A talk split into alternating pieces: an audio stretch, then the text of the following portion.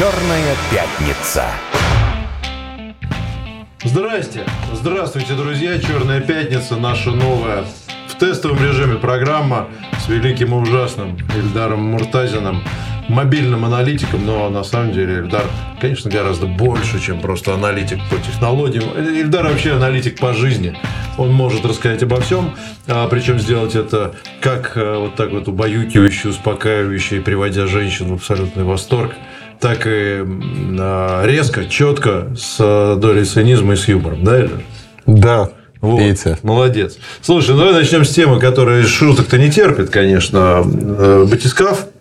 Вот, я уже сегодня три раза про батискаф поговорил. Я с технологической точки зрения там не очень понимаю. Что думаешь про всю эту историю? Ну, в общем, так Муртазин в пилотной программе «Черная пятница» стал экспертом еще и по Мировому океану и подводным давай, давай. аппаратам. Не прибедняйся. А, я хотел сказать, наверное, две вещи по самому батискафу, а, он очень хорошо показывает, как технологии сегодня позволяют создавать совершенно сумасшедшие вещи, которые мы не мыслили вчера. Ну, давайте посмотрим на спутники, которые запускают сегодня частные компании. Это массовое производство, это не уже космическая гонка, это достаточно простые вещи. Какие-то люди создали подводный аппарат, который энное количество раз спускался к Титанику на большую глубину. То есть, когда Кэмерон снимал э, фильм и опускался, они использовали подводные аппараты «Мир», которые разрабатывались очень долгое время. На тот момент это был передовой край технологий, да и сегодня, в общем-то, это сложно. А в американской прессе, например, сегодня пишут, что управлялся этот батискаф э, манипулятором Logitech, джойстиком, за, да. джойстиком обычным, который любой может купить в магазине. На Bluetooth, который даже да, не на проводе. Да, они на проводе, на Bluetooth и так далее. Более того, я прочитал, что связь была потеряна, потому что они использовали Starlink, а не кабель, который соединял их с кораблем, ну и так далее. А, и это показывает, что происходит консюмеризация сложных технологий, то есть они становятся общедоступными, и каждый может сегодня, условно, каждый за небольшие деньги собрать свой спутник, собрать свой батискаф. Более того, в магазинах продаются действительно подводные лодки для домашнего применения, дроны подводные, подводные. Угу. И вот любой мальчишка, который когда-то мечтал там, чем-то управлять и смотреть в окошко, Сегодня эти мечты исполняются, потому что это не просто радиоуправляемые машинки, это дроны подводные, надводные, которые летают и так далее. И мы получили технологии, которые позволяют делать ну, практически все, что угодно. И хорошо это или плохо? Это хорошо, на мой взгляд. Ну, то есть, технология действительно позволяет быстро решить какие-то задачи малыми ну, силами. Трагедия же случилась в результате. Ну, это вопрос к регулятору, почему им позволяли... То есть, они не сертифицировали свой аппарат, мотивируя тем, что он технологически очень продвинутый, как ну, показала может, практика. Нету, да, некому сертифицировать его. Да нет, но есть компании международные, которые проводят испытания. Другое дело, что это долго, дорого и муторно. Угу. Если можно этого не делать, кто-то этого не делает. То есть ты считаешь, что это такая, ну, как бы ошибка случайная печальная, но тем не менее ошибка на пути прогресса, а путь этот, э, значит, он, вернее, движение по этому пути остановить невозможно. Ну, я думаю, что да, и мы можем прийти через какое-то время, через 50-100 лет, меня за это заклюют, но в гараже будут собирать космические ракеты, которые можно будет выводить в космос. Это реальность. Но к космическому туризму как-то относишься то же самое? То есть, то это будет самое. дешево и сердито? Дешево и сердито, то есть, человек всегда осваивает новые а, пространства, и мы расползаемся всегда там кто-то добавит как тараканы, но по сути мы осваиваем все ниши, которые есть. Ну, вообще, я не знаю, знаком ли ты, я, честно говоря, не понимаю, но как устроен этот аппарат, но mm-hmm. я так понимаю, что там, в общем-то, сложного ничего нет. Там ключевое это бочка из титана, а, какой-то двигатель электрический, там, я так понимаю, на батарейках, который, значит, винтом, очевидно, куда-то его, значит, давит в глубину и бак с кислородом. Вот, собственно, и, наверное, и все. Там, что Но быть. начну с того, что батискафы, которые мы все видим, они круглой формы, угу. потому что сфера выдерживает большее давление, это более безопасно. Цилиндрическая форма хороша для туристов, но она не испытывает то, что вот пишут специалисты, циклические нагрузки, микротрещины и так далее.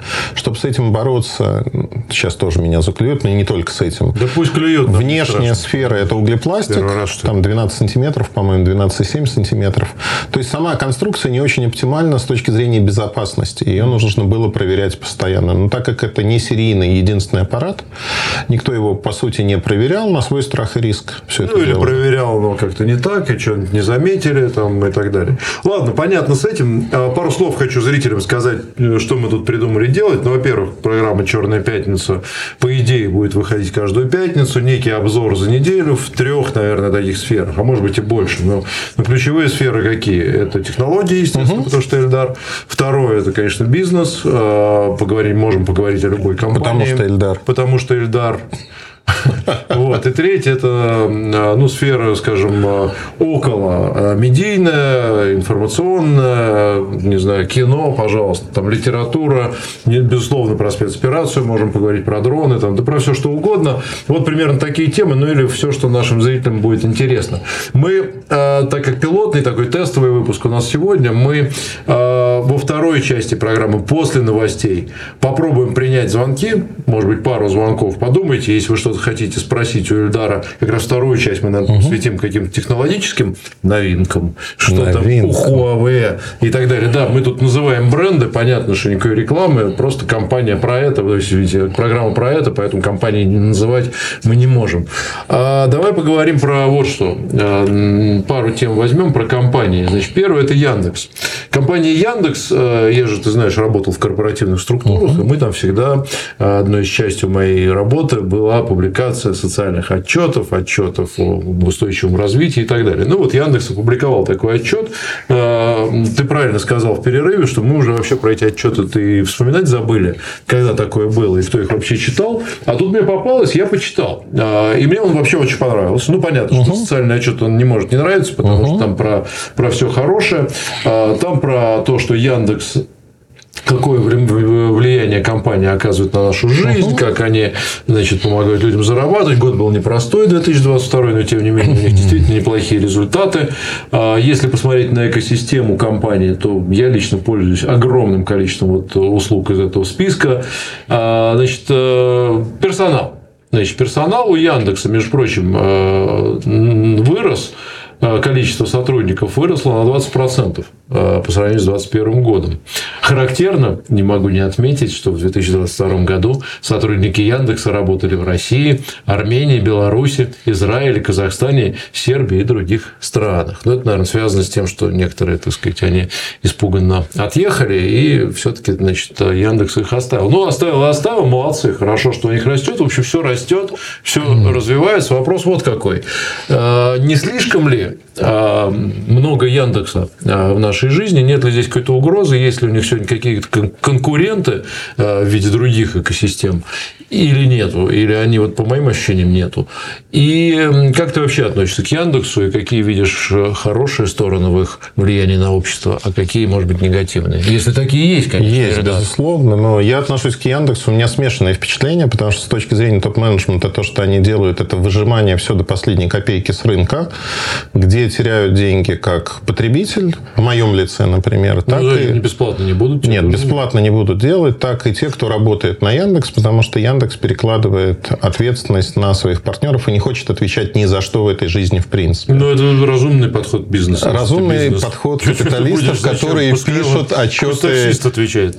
Конечно. Не Яндекс за рулем Нет, ну, конечно. Ну. Яндекс вообще информационный партнер Конечно, за такси не отвечает. информацию да. просто по геолокации. А, а правда, решение судов доказывает ровно обратное на сегодняшний день, с 1 Нет, сентября. Просто разница в чем, что у Яндекса деньги есть, а у таксиста нету. Да. Поэтому брать, если кто хочет, то идите, то взять-то более эффективно можно с Яндекса. К революционной обстановке призываете, Петр Алексеевич. Но если говорить про Яндекс, а, конкретно про отчет социальный, это интересный отчет для любой компании. Почему? Он показывает те внутренние процессы, которые происходят. Сколько сотрудников, на что они делают упор. И кажется, что... 25 тысяч, кстати. 25 тысяч. Это прилично. Это много. Яндекс является ведущей IT-компанией, IT-корпорацией России. Любите вы его, не любите, этого никак не изменить. Яндекс оказывает огромное влияние, как позитивное, так и отрицательное на рынок. Отрицательное с точки зрения монополизации рынка, например, рынка перевозок Яндекс Такси. Они де-факто монополист на сегодняшний день. Да, других, а, Яндекс Еда пытается стать таким же монополистом. Вряд ли им это удастся. Они пытаются зарегулировать по аналогии этот же рынок. Но если говорить о сегодняшнем влиянии, Яндекс же замер между двух миров. Аркадий Волош как владелец компании, пытается ее разделить на две части. Забрать все самое вкусное на Запад, сотрудников, технологии и прочее, и продать российским инвесторам то, что остается в России, продать в три дорого. Пока у него это не получается сделать, но вот если посмотреть на отчеты компании, видно, что порядка 10% сотрудников уже трудятся в других странах. Вряд ли они будут возвращаться в Россию, в принципе. И финансируется вся эта экспансия сейчас за счет российского Яндекса, по сути. Ну, то есть, это не есть хорошо с твоей точки зрения? На мой взгляд, это не есть хорошо. Более того, ну, есть какие-то понятийные вещи. У нас есть список недружественных стран. Угу. И когда ваша компания запускает новые продукты и переводит все владение этими продуктами, ну, например, в Швейцарию, Интертех АГ, это дочка Яндекса, а выводить Яндекс из России деньги не может физически.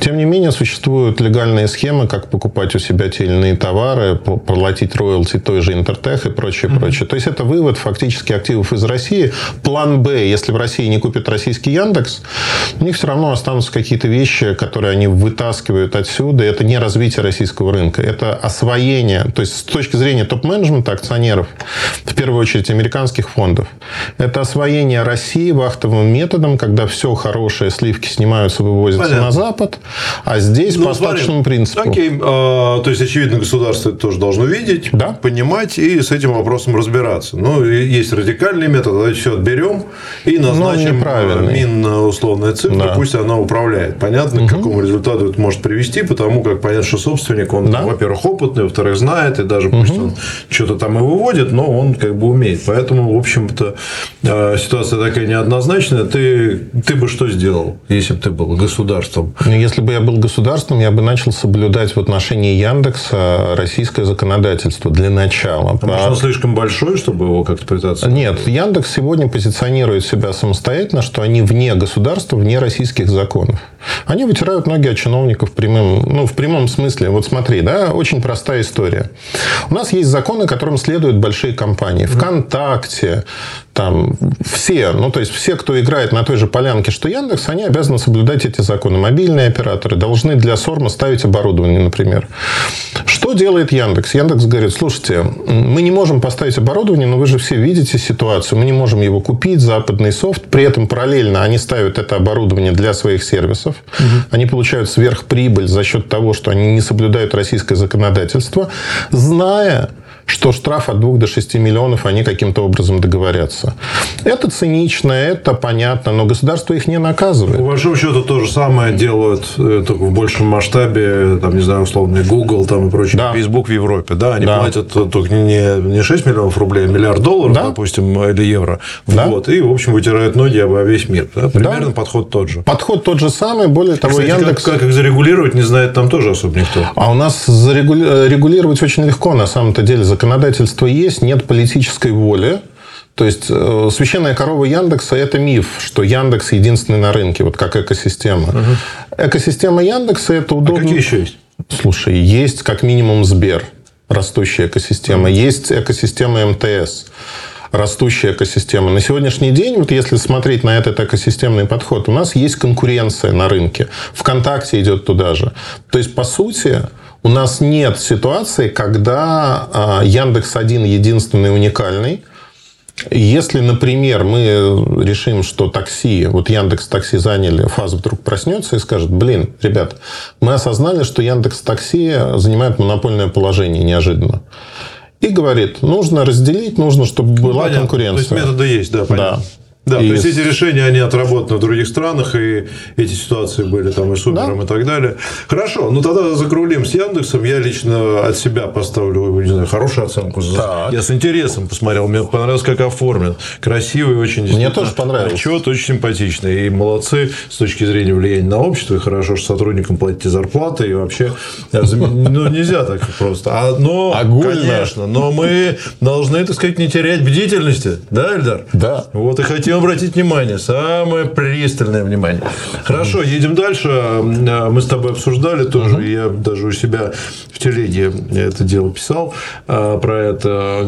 Дискуссия Михаила Делягина с Владимиром Соловьевым по поводу компании «Марс» и ее деятельности в России. Значит, Михаил Делягин, будучи депутатом, значит, призвал к тому, чтобы, я уж не знаю, что с ней сделать, отобрать, изгнать и забрать и вместо них все делать по той причине, что якобы Марс э, финансирует, значит, Украину. Ну, понятно, что он финансирует ровно так же, как все транснациональные корпорации, дает деньги гуманитарным там, фондам, всяким красным крестам. А, То есть, понятно, что он там дроны не закупает и армию не финансирует. Вот. Ну, вот прицепились к Марсу. Я бы хотел твое мнение а, на примере, даже бог с ним с Марсом, а вообще западные компании, а, потому что мое мнение, если будет время, я выскажу, но мне кажется, что если коротко, западные компании или транснациональные компании, которые притворились ветошью и остались в России, это вообще большой, это хорошо для нас. Да. Это, это важно, это хорошо, это большой успех, и дай бог им, так сказать, счастье, пусть работают. И понятно, что они должны делать какие-то там телодвижения на международном уровне, но тем не менее, существует часть общества, которая тоже справедливо говорит, да не нужны они нам все, давайте их всех, так сказать, э, отсюда. У Ты нас- как считаешь? У нас в России национальная черта, мы, если любим, то в десна вот просто, а если не любим, то до последнего. Полутонов в принципе не существует, а самое главное, что эти действия, они должны почему-то сопровождаться публичным признанием, либо покаянием, признанием в любви, что угодно. Если какая-то компания не говорит, что она навсегда с Россией, мы вот с вами всегда во всем, то значит они враги в общественном бессознательном формируется вот такая парадигма жизни. Те компании, которые не ушли из России, которые держат офисы, платят людям деньги, это десятки тысяч рабочих мест, они продолжают работать не потому, что они и, безусловно, поэтому жадные капиталисты, которые зарабатывают на рынке, но российский рынок является ключевым в Европе по огромному количеству направлений. Многие компании международные понимают, что уйдя с этого рынка, они его отдадут конкурентам и больше сюда не вернутся никогда. Простой прагматичный расчет. Поэтому они несут сегодня, по сути, надо это признать, они несут миллиардные убытки, но сохраняют здесь бизнес, сохраняют людей и прочее. И нам нужно, наоборот, их в этом поддерживать, помогать им в этом, а не обвинять и привлекать внимание, что, смотрите, у нас Марс продолжает работать, шоколадки делают, а еще они работают там в N количестве стран по всему миру. Ну, везде они работают. Они везде работают. И транснациональные корпорации, они немножко над политикой, вольно или невольно, они про бизнес. Политика их интересует, как она влияет на них. Второй довод, который я всегда привожу, он очень простой на самом-то деле. До момента, пока мы прокачиваем газ, нефть, э, другие продукты, покупаем их на Украине, прокачиваем через Украину в Европу, кто-либо из наших э, чиновников, депутатов открывать рот и говорить, что кто-то поддерживает э, из корпораций войну или прочее, он просто не может по определению. Потому что российское государство продолжает экономические операции с Украиной через украинскую территорию и То так далее. Украина на этом зарабатывает. Конечно. Так же, как и мы. Да, так же, как- Безусловно. Ну, тут да, тут, тут спорная история, ну, спорная. Я, я, я тоже, у меня прагматичный взгляд на это. Я считаю, что если мы зарабатываем больше, Да. то, то вообще-то это, это они финансируют нашу армию. Да. Ну, понимаешь, да? Да, Если конечно. Запад нам платит за этот газ, и, и мы его прокачиваем через Украину, то большие миллиарды получаем мы, финансируем производство танков, самолетов, но чуть-чуть отдаем Украине, значит, там, да, процентов, они тоже, наверное, на что-то тратят подобное. Но, в принципе, выигрыш это мы. Газ заказы-то у нас ты Да. хоть одним местом ешь, да, а деньги нужны, потому что деньги нужны, если не на финансирование армии, то на социальную. Ну, короче, понятно, на что бюджет никто не отменял. Поэтому, если так смотреть, то это они финансируют фактически нашу армию, включая Украину. Да, это правда. Тоже можно так, так повернуть это. Ну и фактически претензии, которые предъявляются тому же Марсу и другим международным корпорациям, кто остался в России, именно финансирование России. Э, То есть ровно зеркальная ситуация. Им там при- кстати, им да. там ровно зеркальная. Между молотом и наковальней. Они пытаются сохранить бизнес. Они про бизнес, не про политику в массе своей. И надо это четко понимать. Любая компания, которая работает в России с Россией сегодня, это наш, если не вот прям друг в десны, то это компания, которая так или иначе поддерживает нас. И это надо сохранять. А, причем давление, это, кстати, оказывается не только на компании стран а, недружественных, вот на них особенно, на транснациональные, потому что там целые сайты есть, и петиции, и чего только нету, и Госдеп, и все остальное, но и на тех, э, например, китайских производителей, которые к нам приходят, да, потому что Да. они же работают тоже на всех рынках, и им, в общем, тоже непросто. И здесь, мне кажется, важно очень отметить информационную составляющую этого процесса, потому что то, что происходит, гибридная война по ряду направлений, и в экономическо-информационном направлении а, твое, а, твоя оценка и твое сотрудничество с а, другими странами занимает ключевое значение. Потому что идеальная ситуация была бы для наших врагов это взять и Россию изолировать полностью. Они, собственно, этого и требуют от компании. Уходите, вы не можете там быть Но они же полностью пытались на сделать 100%. торгов- торговую блокаду в марте Именно это, 22 года. Она просто не состоялась, потому что Россия слишком большая страна. Попытка отключения – это малоизвестный факт. Нам пытались отключить весь интернет, мы пытались разрушить вертикаль управления в России, пытались нас оставить в каменном веке. Но просто когда посчитали американские чиновники, чего это будет им стоить, в итоге всему миру, неожиданно оказалось, что с Россией как-то надо договариваться.